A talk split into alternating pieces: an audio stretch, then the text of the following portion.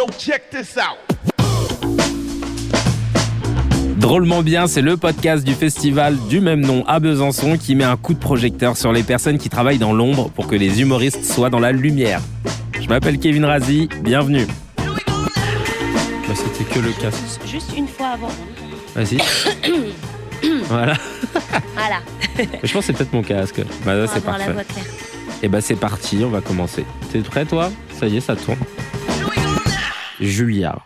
Julia, merci d'être là parce que je sais que t'as pas forcément l'habitude de faire ce type d'exercice. Non, pas tellement, non. Mais je suis trop Mais content. Merci, merci à toi. Ah, J'aimerais qu'on commence d'abord par la Julia au lycée. Je commence toujours par le lycée. Euh, T'as grandi à Nantes, toi, du coup À Ouais, Nantes J'ai grandi en, en banlieue de Nantes, à la campagne. Ouais. J'ai fait mon lycée à Nantes. Donc ça, déjà, c'était le périple tous les matins. Euh, une heure et demie de transport, le Ouais. bus, le machin. Euh, Ah ouais fait- ouais, c'était terrible. Je prenais une navette. Ma mère m'emmenait dans, dans le centre de notre village prendre une navette qui m'emmenait à la gare. De la gare, je prenais un TER. Du TER, je prenais un tramway et un autre tramway. Donc je partais à 6h15 euh, tous les matins euh, Pour arriver à 8 pour heures. arriver à 8h15 euh, au lycée. Ah, Euh, ouais, c'était c'était laborieux. Après, mon frère a eu son permis, on a pris une voiture, donc ça c'était plutôt cool. Et puis la dernière année, je squattais le- les maisons de mes copains. Ah bah, tu m'étonnes. Ouais, pour le- la terminale. euh.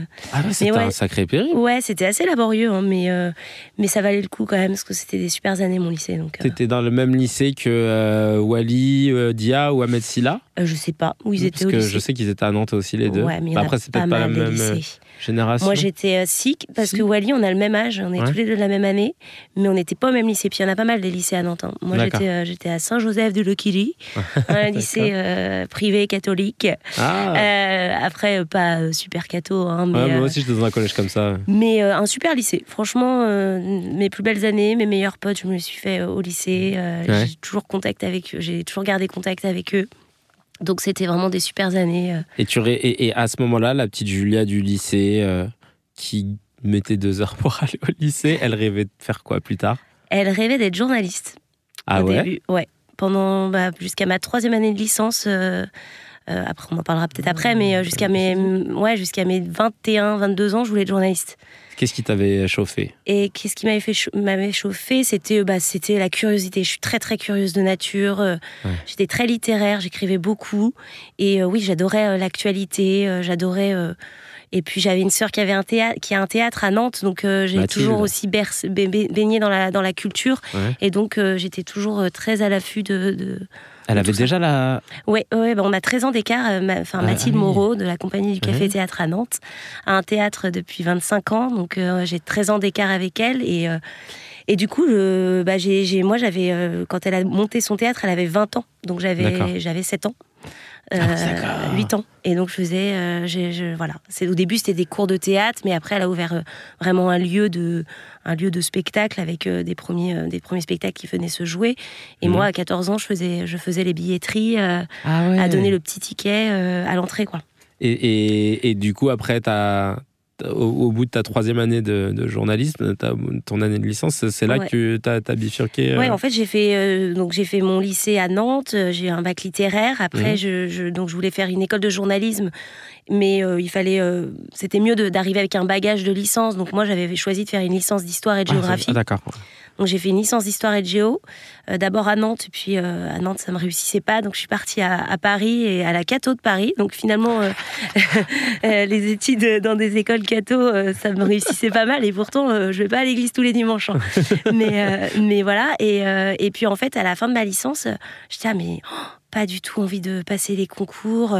Puis discu- j'avais discuté avec euh, un ami, euh, enfin le père d'une amie qui était journaliste Ouais. pour Paris Match et tout. Il m'avait dégoûté du métier. Ah ouais? Il m'avait dit, il faut vraiment que tu, que tu, que tu, que ça sorte de tes tripes. Et en fait, il m'a fait réfléchir. Et je me suis dit, non, en fait, c'est peut-être pas ça qui, est, euh, qui va me, me plaire. D'accord. Euh, et en parallèle, j'avais rencontré Constance, l'humoriste. Ouais. Et, euh, et comme elle savait que je voulais être journaliste, elle m'a dit, tu veux pas faire un peu mes, mes, mes RP Elle avait, elle n'était pas produite à ce moment-là. C'était vraiment ses débuts. hein. C'était avant Elle Demande jouait, carrière. Ah ouais, complètement. C'était euh, Je suis une princesse bordel, son spectacle, son premier spectacle qu'elle jouait à la, à- aux Abbesses, là, je sais plus Ouais. comment il s'appelait ce théâtre. Et donc, bref, euh, je me suis dit, bah écoute, j'ai jamais fait ça de ma vie, mais ça me tente de voir un peu le lien avec le, les médias et tout. Donc, j'avais réussi à avoir des articles. Ah ouais? Ouais, vraiment euh, autodidacte. Plus, euh, j'avais monté aussi, mais je crois que j'avais fait une interview de toi, Kevin. euh, You Humour? non, euh, de la minute de Julia, mes petites Ah, interviews que j'avais fait sur ouais. YouTube. Je faisais des petites interviews des humoristes. Euh, oh là là, je ne devrais pas le dire parce que j'ai super honte et c'est hyper mal filmé. On les a encore? Ah oui, oui, elles sont Ah sur. YouTube. On va taper ça tout de suite. Et, et voilà. Et donc, la rencontre avec Constance m'avait donné envie de faire ça. Et puis, je me suis en fait, c'est peut-être plus un métier de communication qui me plaît, d'avoir Mmh. touché au- à la presse, etc. Et donc, je suis partie en école de communication. C'est quoi, les FAP Non, j'ai fait l'ISCOM. Ok, l'ISCOM. Ouais. Ouais, l'ISCOM, je suis entrée en troisième année, donc j'ai refait une année. Ouais. Et, euh, et à la fin de, mon, de ma troisième année, j'ai fait un Master 1. Mhm. Et là, ils m'ont tous dit, oui, il faut que vous fassiez un Master 2, euh, si vous voulez avoir du boulot à la sortie et tout. Moi, j'avais fait tous mes stages à ce moment-là, pendant l'ISCOM chez Philippe Vaillant et Anne Romanoff à Ah l'époque. bah oui, oui. Donc c'est là euh, l'époque humour. Et, euh, et mes profs de l'ISCOM arrêtaient pas de me dire euh, mais arrêtez de faire tous vos stages au même endroit. Et puis moi je leur disais ouais mais la différence c'est que moi j'ai certainement un job à la sortie. Ça a pas loupé parce qu'en fait j'ai fait tous mes stages à la sortie ils m'ont embauché Ouais. et là où aujourd'hui il y en a plein qui ont du boulot. Hein, je veux pas critiquer hein, mais il y en a un paquet qui ont, qui ont travaillé à droite à gauche dans des petits jobs. euh, Hmm. Parce que voilà, moi j'ai misé euh, la carte, euh, Je, Cette carte-là. ouais, voilà. Et ça m'a ça m'a permis de, de travailler un an euh, en CDI, en CDD euh, chez Philippe. Et après, j'avais des envies de- d'autres choses. Mais tu sais que sur mon, mon répertoire, t'as encore marqué à Julia You Humour. Ah bah non, il est temps de changer. Mais hein. oui, parce que 10 t'en as fait tellement. je m'en suis rendu compte là. Ouais, ça fait depuis 2013 que je suis partie du humour. Donc tu vois, ça fait 10 ans. Ouais, Voilà. Mais oui, mais je m'en souviens. euh, et parce que c'est à ce moment-là que je t'ai rencontré. Et puis après, euh, moi, j'ai pu jouer donc euh, dans le théâtre de Mathilde, de ta sœur, Ouais. où j'ai pu roder euh, mon, mon spectacle mise à jour là-bas. Et c'était les meilleures conditions d'ailleurs, hein, parce qu'on a pu faire trois dates, je crois, d'affilée. euh, c'était trop bien. Et c'est comme ça, en fait, que. Il y a eu euh, une vraie connexion avec la famille Moreau. hein, euh. Euh, c'est gentil. Bah, mais moi, je garde un très bon souvenir de venir te voir. euh, je m'en souviens très bien avant You Humour au Beau Saint-Martin. Ah, t'étais venu au Bois découvrir- Saint-Martin. ouais, venir découvrir ton, ton spectacle Oh. avant de te programmer, de te proposer de venir Ouais. capter un passage pour You Humour. Et, et comment ça s'était. Et d'ailleurs, cette capta qui, qui, enfin, qui tourne encore aujourd'hui. Enfin, les, les, les, passages que j'avais fait à, à cette époque où j'avais un Teddy noir avec les manches rouges, là. Oui, tout à fait. et ben, euh, ça, c'est des, passages qu'on, va- qu'on- qu'on me parle- dont on parle encore.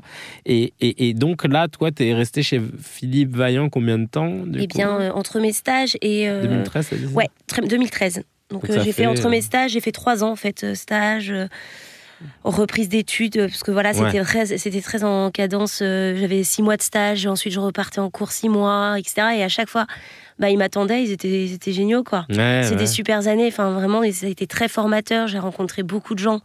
Euh, Anne euh, Romanoff, je, je, je l'adore. Enfin, elle, est- elle était difficile dans le travail, mais c'est parce qu'elle est d'une exigence et elle- en même temps, elle a plus de 30 ans de carrière. Donc, euh, Bah ouais. donc voilà, moi, ça a été l'école, euh, vraiment euh, l'école de la vie euh, chez You Humour. ouais. Euh, voilà, c'est des belles années. Je regrette absolument pas. Et ensuite, t'as enchaîné sur quoi? Voilà, ensuite, euh, eh ben ensuite j'avais vraiment des aspirations de, de- de commencer à, à m'occuper des artistes en tournée. Ouais. Et donc j'ai ma sœur Mathilde, toujours le lien familial, euh, m'a dit écoute, euh, reste à Paris, mais travaille pour moi. On- et on a besoin de toi pour nous aider à diffuser les artistes euh, locaux nantais, Ouais. mais pas que, puisque très rapidement euh, j'ai rencontré Jérémy Ferrari Mhm. qui euh, cherchait une, une tourneuse pour Laura Lone. Donc on est en 2014. Ouais. Euh, et, euh, et donc, euh, on était prestataire pour Jérémy. C'est-à-dire que voilà, moi, j'étais rattachée à la, à la compagnie du Café Théâtre et, et je m'occupais des tournées de, de Laura Lone, de Guillaume Batz, de, Mhm. bah, des artistes nantais comme Daniel Camus. Mhm. et voilà. Partout en France, pas que sur la France, pas ouais, que tout- région Loire-Atlantique. Alors au début, j'avais zéro contact, hein, donc je Bah, cherchais les, les contacts, les mails.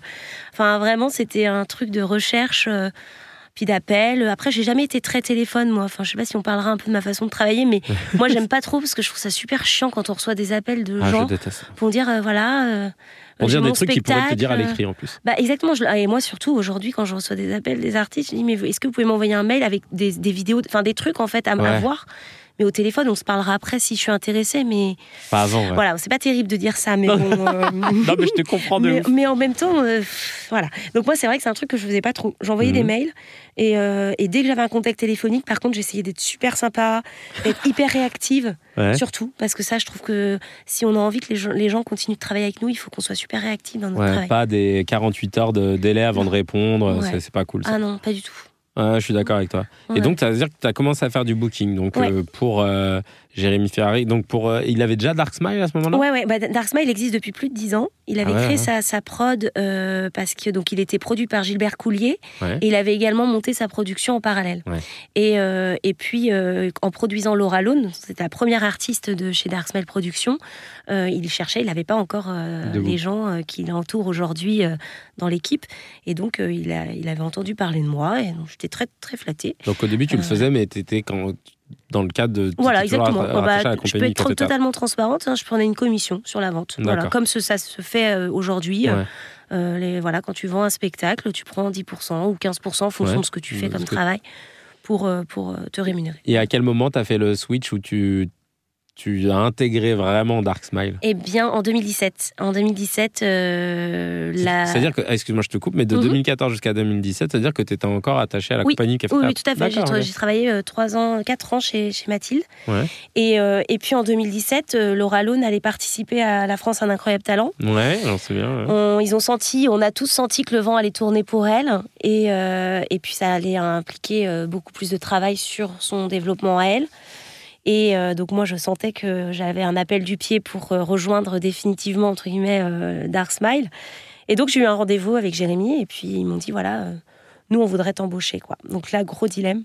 Ouais. Parce que parce qu'en fait j'adorerais travailler j'adore hein, et je travaille toujours d'ailleurs avec ma sœur parce qu'on travaille d'une autre façon ensemble mais on travaille toujours ensemble et, euh, et gros dilemme, mais bon, moi, j'étais à Paris, les perspectives étaient euh, fantastiques chez Dark Smile parce qu'on était vraiment dans un début de développement euh, qui était chouette. Et moi, on allait me proposer d'être euh, la responsable de toutes les tournées de- des futurs artistes de Dark Smile. Ouais. Donc euh, voilà, donc petite fâcherie avec Mathilde qui a duré même pas une semaine. Enfin, bon, bref, c'est normal. Hein. Ouais. Mais aujourd'hui, elle est super heureuse de ce que je fais. Et puis, on- elle produit tous nos spectacles à Nantes. C'est elle qui, qui, qui achète mes spectacles à Nantes et qui produit avec nous les spectacles sur la région nantaise, la Baule, etc. Donc Mhm. euh, on travaille toujours ensemble. Et voilà. Et donc du coup en décembre 2017, euh, j'ai posé ma démission puis j'ai rejoint euh, Dark Smile début 2018. D'accord. Et là, donc. Voilà. euh, Et là, tu- on est à, ça fait Ça fait- 5 ans, 6 ans, 5-6 ans. Ouais. entre temps, Jérémy a décidé de s'autoproduire totalement. Donc il Ouais. m'a dit, écoute, euh, moi je veux que tu prennes en charge ma tournée. Waouh, ok. Ah, Il venait de sortir de, deux- de vendre deux pièces à Beyrouth, euh, 300 000 spectateurs, euh, tournée euh, de malade.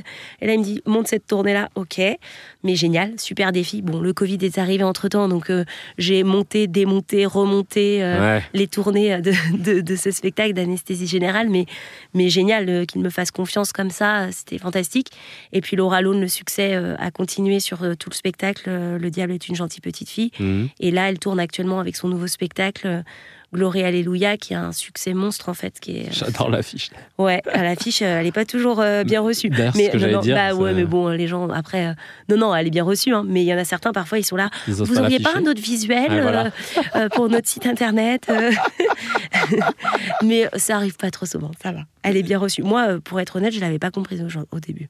Ah, Je l'ai ouais, vue, donc, je ouais. savais pas du tout ce que c'était. Moi, j'ai une trop naïve. Bah, voilà, bah, je vous invite à aller voir l'affiche de Laura Lone et vous verrez dans quel team vous êtes. Soit Team Kevin, vous avez capté tout de suite la ref, en gros dégueulasse, ou alors Team Julia euh, en ange. Ah, bah, je l'ai pas capté. Ah oui, Euh, vraiment. je me permets de revenir sur euh, Anesthésie Générale parce que je suis allé le voir, euh, c'était au, au Folie Bergère, si je ne me trompe Tout pas. à fait. Et euh, comment ça se passe, toi, en tant que bah, du coup bouqueuse d'un spectacle euh, qui fait 3h20, peut-être, un truc Mm. comme ça Ouais, ouais. Ils faisaient, ils faisaient cette durée quand euh, ça a commencé 2h45. Ah, là-bas, Jérémy, c'est- ouais, Jérémy a toujours fait des spectacles très longs. Je me rappelle euh, déjà voilà. quand j'étais allé voir euh, Vent de pièces à Beyrouth. Très long, mais en général, euh, enfin. Très riche. Voilà, très riche. Donc il a tellement de choses à dire, etc. Ouais. Donc voilà. ça lui le- ressemble, en fait. Voilà, exactement. Après, là, le spectacle, il est particulièrement long parce qu'il y a eu le Covid qui est arrivé. Ouais. Et la thématique du Ah, spectacle du étant la santé, Ah oui. il a rajouté euh, 25 minutes. Quoi. Et puis avec le public, Oui, l'interaction, voilà, l'interaction et tout, ça rajoute. Mais, euh, Mais c'est pas un souci du coup du tout euh, pour vendre les dates euh, Non, alors le, le- bah, au début, quand j'ai vendu les, les premières dates ou que on a organisé les premières tournées, on mettait des horaires à 20h30 le début du spectacle. Maintenant, on avance un petit peu. on est 20h. on gagne une petite demi-heure. Euh, Ouais. Mais sinon, non, globalement, tout le monde est au courant. La- le- les, les gens qui viennent voir Jérémy Ferrari savent que le spectacle. Ouais.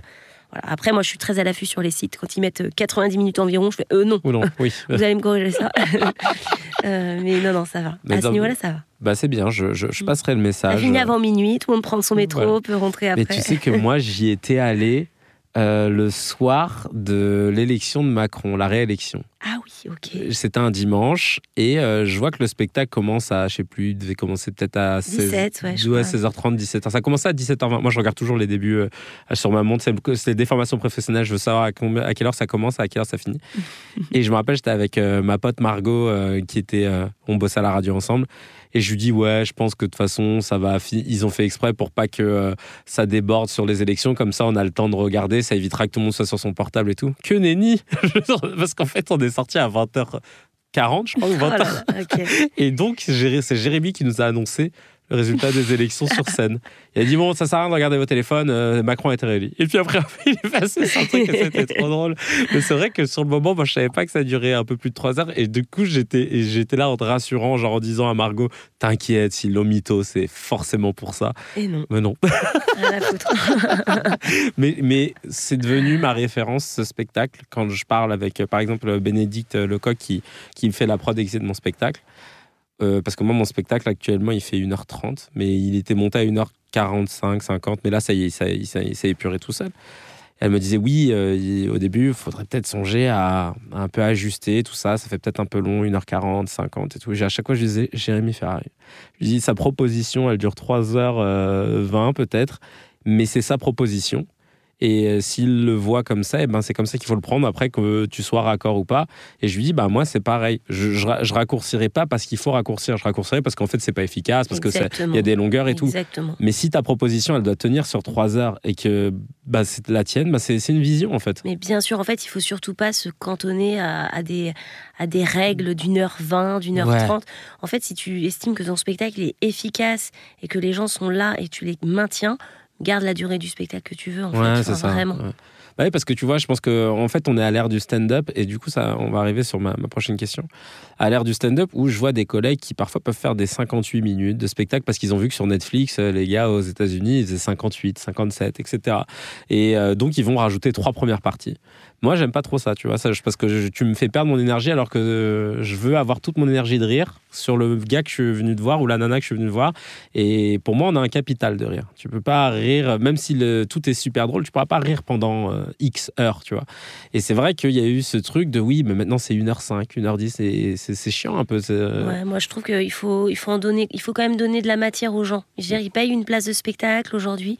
C'est quand même un luxe de pouvoir aller au théâtre, Bah ça ouais. coûte cher, tu vois. Surtout si t'as une famille. Alors, tu ou alors, t'annonces, t'annonces une heure, les gens sont vraiment au courant. La plupart du temps, ils sont pas vraiment au courant. Et surtout, ils sont pas au courant qu'il y a trois premières parties. Donc, dans ce cas-là, écris sur ton billet euh, euh, Ouais. le nom, ton nom plus, euh, Celle des premières parties. ouais. plus, première part, plus celle des premières parties. Et dans ce cas-là, vraiment, tu ne mens pas au public.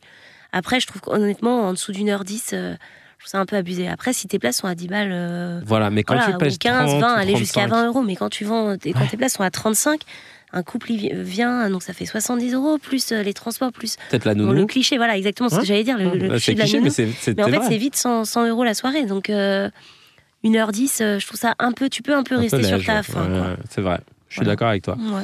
Et, euh, et comment tu le vois justement C'est c'est pour rebondir sur ça, le milieu de l'humour, par rapport à l'expérience que tu as maintenant et ta vision de ce que tu vois actuellement. Tu penses que ça se dirige vers quoi? Est-ce que les artistes vont de plus en plus s'autoproduire? Est-ce que on va comprendre que une prod c'est très important? Parce que tu vois tous les, toutes les personnes que j'ai reçues jusqu'à présent dans le, dans le podcast euh, me disent les artistes sont tentés parce qu'avec les réseaux aujourd'hui on peut faire euh, sa petite notoriété sont tentés de se dire bah finalement j'ai pas besoin d'une prod jusqu'au jour où ils se confrontent à, ben, au social, au booking, à tout un tas de choses. Toi, tu le vois comment, là, ce milieu de l'humour? Comment il évolue? Moi, je trouve que le milieu de l'humour évolue bien, honnêtement. Ouais. Je, je- je trouve qu'on a aujourd'hui un pouvoir de réseau, euh, de communication entre les réseaux sociaux. Enfin, il y a vraiment tout pour, euh, pour se pour se pour parler enfin pour se pardon je trouve pas le mot. Pour se libérer en tout cas pour avoir une vraie liberté d'expression. Donc euh, voilà. Après il faut se démarquer parce que justement il y a beaucoup beaucoup de, contenu. Donc c'est de plus en plus compliqué de se démarquer.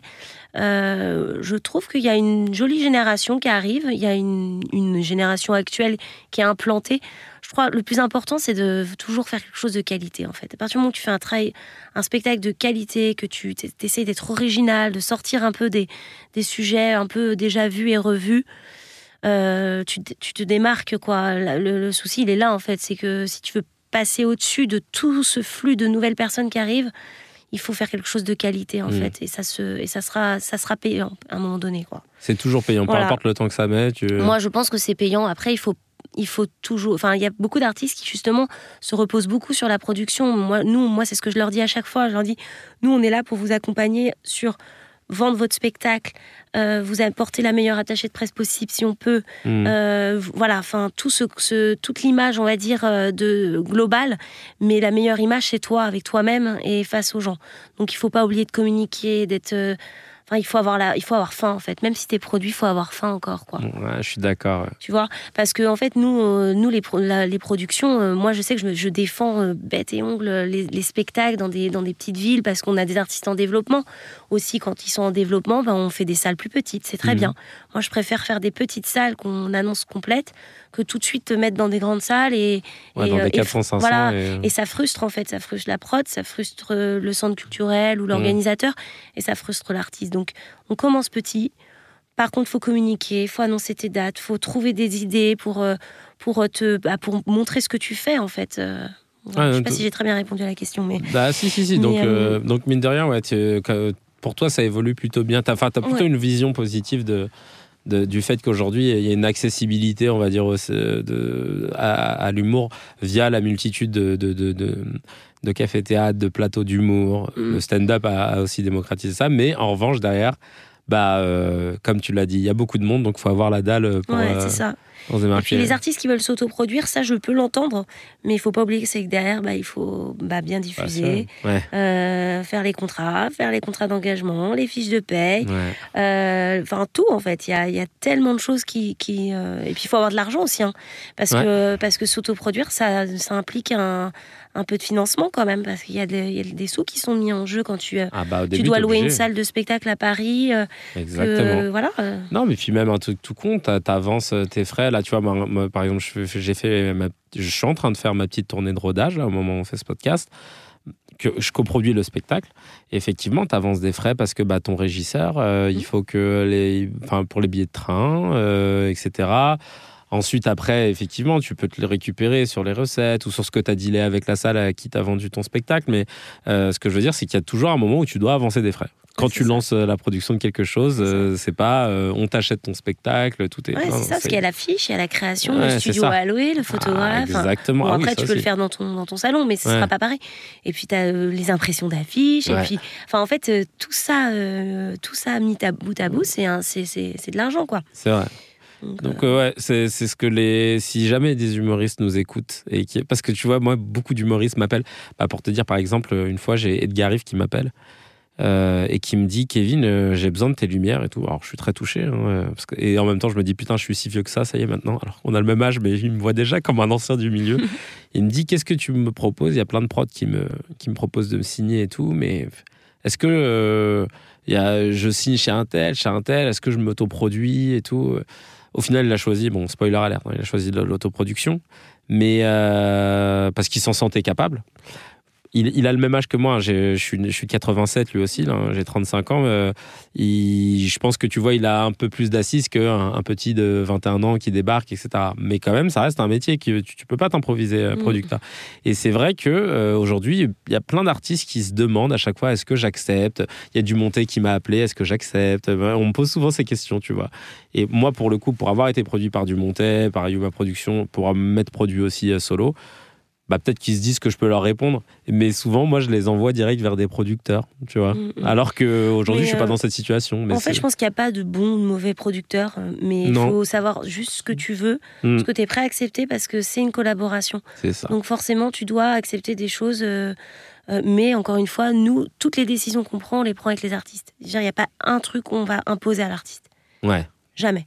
Parce Mm. qu'en fait, euh, c'est lui, c'est sa liberté, c'est son spectacle, c'est son image. Nous, on est là pour l'aider, l'accompagner et, euh, et puis vivre le projet. euh, de... Enfin, moi, je, je sais, là, par exemple, Laura, on a démarré dans des toutes petites salles.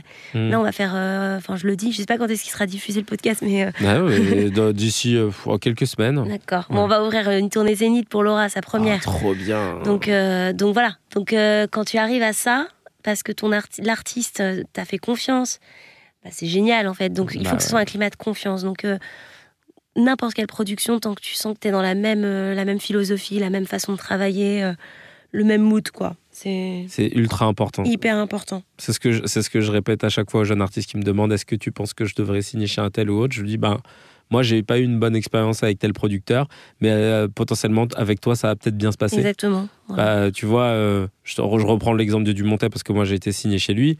Moi, je, te dirais, avec moi, ça s'est pas bien passé, mais Fari, au final, il y est encore, Verino aussi. Donc, c'est-à-dire que parfois, enfin, j'adore gars. En tout cas, on dirait. Mais je dirais, il y a des artistes, ou même Alex etc., qui sont là depuis longtemps. Bah, ils ont trouvé leur rythme de croisière. Il y en a d'autres comme Bérogère qui sont barrés, etc. Mais Je veux dire que chacun, avec son producteur, a trouvé son, Tout à fait. euh, donc c'est vraiment, comme tu as dit, ça dépend de, de, de, de- de ce que tu veux, de ce que tu es prêt à accepter, ça c'est bien Mm. dit. Euh, et, euh, et puis de ton entente en fait. Hein. Puis tu vois, ça dépend parce qu'il y a des. bah, on peut sur du Montet, moi j'aime beaucoup. Il est vraiment, il a, il a des beaux théâtres, des beaux lieux et tout. Mais si t'es pas parisien avec un public de Parisiens, ne signe pas chez du Montet. Ouais. Parce que du coup, t'as tendance à être en résidence, ce qui est très bien. hein. Il y a un public parisien continu, mais je pense qu'il y a aussi beaucoup d'artistes euh, qui sortent pas de Paris, mais le public il est en province. bah, c'est pour ça que ça. moi, c'est vraiment le truc que je, que- sur lequel je me bats, c'est que le public, il n'est, c'est pas que Paris en fait. Bah, en fait, euh, mon, mon metteur en scène, il disait ça. Voilà. Mais oui, Il disait, tu crées ta notoriété à Paris, mais tu crées ta carrière en province. exactement. Eh ben, je suis tout à fait d'accord Ouais. avec lui. C'est que c'est sur ça que tu vas te reposer en fait. C'est ça sûr. qui va permettre d'avoir une postérité. Exactement. Ça, je suis, d'a- je suis totalement d'accord avec lui parce que Paris, on n'a pas le choix. C'est, euh, l'ensemble des médias, hein, du, Ouais, du métier est là. ouais. Donc euh, voilà. Et puis il y a un public à Paris hein, quand même. Parce que voilà, c'est, un gros bassin de population. Mais euh, si tu veux euh, aller vers ton public et le fidéliser, il faut aller le voir partout en fait. Je suis d'accord. Voilà. Je suis d'accord et je, le- et je m'en rends compte maintenant. Quand tu vois, ma dernière tournée, elle, elle s'est finie en 2019. Et là, en 2023, quand je repars sur les routes, alors que j'ai pas eu de, de promo sur ce spectacle et tout et tout, bah, tu vois que les gens sont au rendez-vous, mais c'est parce qu'ils se souviennent que tu étais venu il y a 5 ans Exactement. et qu'ils se disent Ah bah tiens, euh, c'est le nouveau spectacle de Kevin, il était déjà venu nous voir à, à Saint-Dié-des-Vosges ou euh, tu vois. Dans plein de petits- bien. Et du coup, ils se disent, bah, on revient. Et c'est vrai que c'est là que tu te dis, ah ouais, en fait, une carrière. Et, et tu le vois avec des gens comme Madola Niçoise, Chevalier du Fiel, etc. Les gars, ils s'en foutent de Paris. Hein. euh, Complètement. ils, ils remplissent des, des, des zéniths. Et euh, c'est Ligue. Alors c'est Ligue c'est joue à. Paris, il remplit toujours à Paris, Ouais, mais il n'est jamais vraiment à Paris. Et il, et il tourne tout le temps. c'est dingue, tu vois. Et il a un son public qui est fidèle et moi j'adore Céline. Ou les. Bodins. S'il m'entend, je, je l'embrasse. Oui. Mais parce que vraiment, ça fait partie des artistes euh, qui a plus de 30 ans de métier et, et ces salles ne désemplissent pas, quoi. C'est fou, hein. Ouais, Ah non, mais moi, quand, je- quand on me disait que les Bodins, ils, ils, ils- ils voyageaient en, avec, je ne sais, peut-être 5 ou 6 semi-remorques euh, en tournée, mais c'est. Et j'ai vu euh, le, le spectacle, j'ai vu des images, c'est un- un- une scéno de dingue et tout et tout, et tu te dis, bah ouais, en fait, ils s'en foutent d'être dans le quotidien. Parce qu'en fait, leur public, il est pas, il c'est pas là, tu vois, leur public, ils l'ont déjà. Et je crois qu'aujourd'hui, avec du recul, je me dis, je préfère trouver mon public que d'être famous, genre dans les médias. Aujourd'hui, là, je- quand t'as quand t'es un artiste et que t'as trouvé ton public, je pense à un mec comme Oldelaf, par exemple, Mm. euh, ça fait des dizaines d'années, des dizaines d'années qu'il tourne, et en fait, lui, euh, son public le suit, tu vois. ah bah oui, puis il est génial. Il est génial. Bon, en fait, c'est ça, c'est qu'il y a un consensus sur le fait qu'en plus, ce mec-là est génial et ce qu'il fait, c'est génial, mais il a un public et. Et, je crois que c'est le plus important quand t'es artiste, c'est d'aller chercher ton public. Bah, c'est ça, si tu si aspires à la scène, euh, tu, tu- ton public, il est essentiel en fait, parce qu'il y a aussi une génération d'artistes qui font de la scène, mais qui finalement veulent plutôt du cinéma. Et Oui, qui quittent voilà, après cette. euh, donc ça, bon, c'est un choix. hein. Ouais. Mais si vraiment tu veux t'inscrire sur la durée et, et vraiment instaurer une vraie carrière, t'as pas le choix. Il faut aller partout. En fait, au début, il faut faut pas accepter tout et n'importe quoi, hein, Ouais. parce que parce qu'il y a eu des cas de figure. Bon, bref, il y a des anecdotes plus ou moins drôles. hein. Et ben on va. Bah, de salles ça. de spectacle, euh, des fois, Ah ouais? Ah ouais, c'était compliqué. Après, le pire, je crois que c'est les trucs en privé, quoi. En fait, parce que De les quoi salles. De jouer pour. euh, Ah bah des, enfin moi j'ai, j'ai- sociétés? ah ouais la Bajon si elle m'entend je sais qu'elle saura de quoi je parle mais Ouais. j'avais vendu son spectacle à un événement privé pour euh, de la grande distribution je ne citerai, je ne citerai pas le nom et c'est retrouvé c'était un dîner en fait. Ouais. les gens parlaient elle jouait les enfants se sont levés ils venaient lui donner des coups de pied sur scène. Et en fait euh, je m'en souviens parce que c'était le jour de mon anniversaire et moi je dînais avec mes copines et tout. Et euh, elle m'appelle à 22h15 quoi. Elle me dit Julia c'était horrible. Je qu'est-ce qui s'est passé et tout. Elle me dit les gens ils venaient les enfants venaient sur scène ils me tapaient. Je fais mais tu rigoles. Et donc j'avais appelé le, le directeur mais grande distribution hein, ils ont du pognon pardon Ouais. mais ils ont du pognon hein. Et il m'avait déjà il m'avait bien fait suer euh, sur les tarifs Ouais. et tout euh. et bref euh, l'horreur quoi et euh, c'était en fait les parents laissaient les enfants aller sur scène et taper Et, et- et- donc il y avait une scène et c'était voilà, en mode en fait, dîner voilà, spectacle. Exactement. Alors depuis ce jour-là, déjà bon, l'événementiel, j'en en fais pas Mm. trop trop, mais moi c'est conditions théâtre. Ouais. Après il y a un cocktail après, mais pas avant, parce que sinon ils arrivent, ils sont bourrés. Et pas pendant non Et plus. pas pendant non Ouais. plus, donc euh, ça a aussi permis de. C'était il y a plus de 10 ans, donc j'espère que la Bajon elle m'en, elle m'en veut plus de cette histoire-là. Mais euh, oh là là, j'avais tellement, j'étais tellement mal. Elle m'a dit bah c'est pas grave, hein, c'était bien payé, donc euh, voilà. Ouais, Je ouais, mais quand même, elle me dit bah c'est vrai que je ferais pas ça tous les week-ends. hein. Ah bah merci pour cette anecdote. ah ouais, parce que terrible. franchement, Ah ouais, et plus jamais, hein. Bah, Euh, plus jamais je travaillerai avec eux. D'accord. Je les ai retenus, je sais très bien. et. D'accord. Bah, bah, tu me après en off euh, qui c'était pour pas que je. Ouais, ouais, carrément, je te donnerai le. le- En tout cas, merci beaucoup, Julia. C'était trop rien. cool de discuter avec toi. Ouais, C'était un plaisir également. Merci, à très vite. à très vite.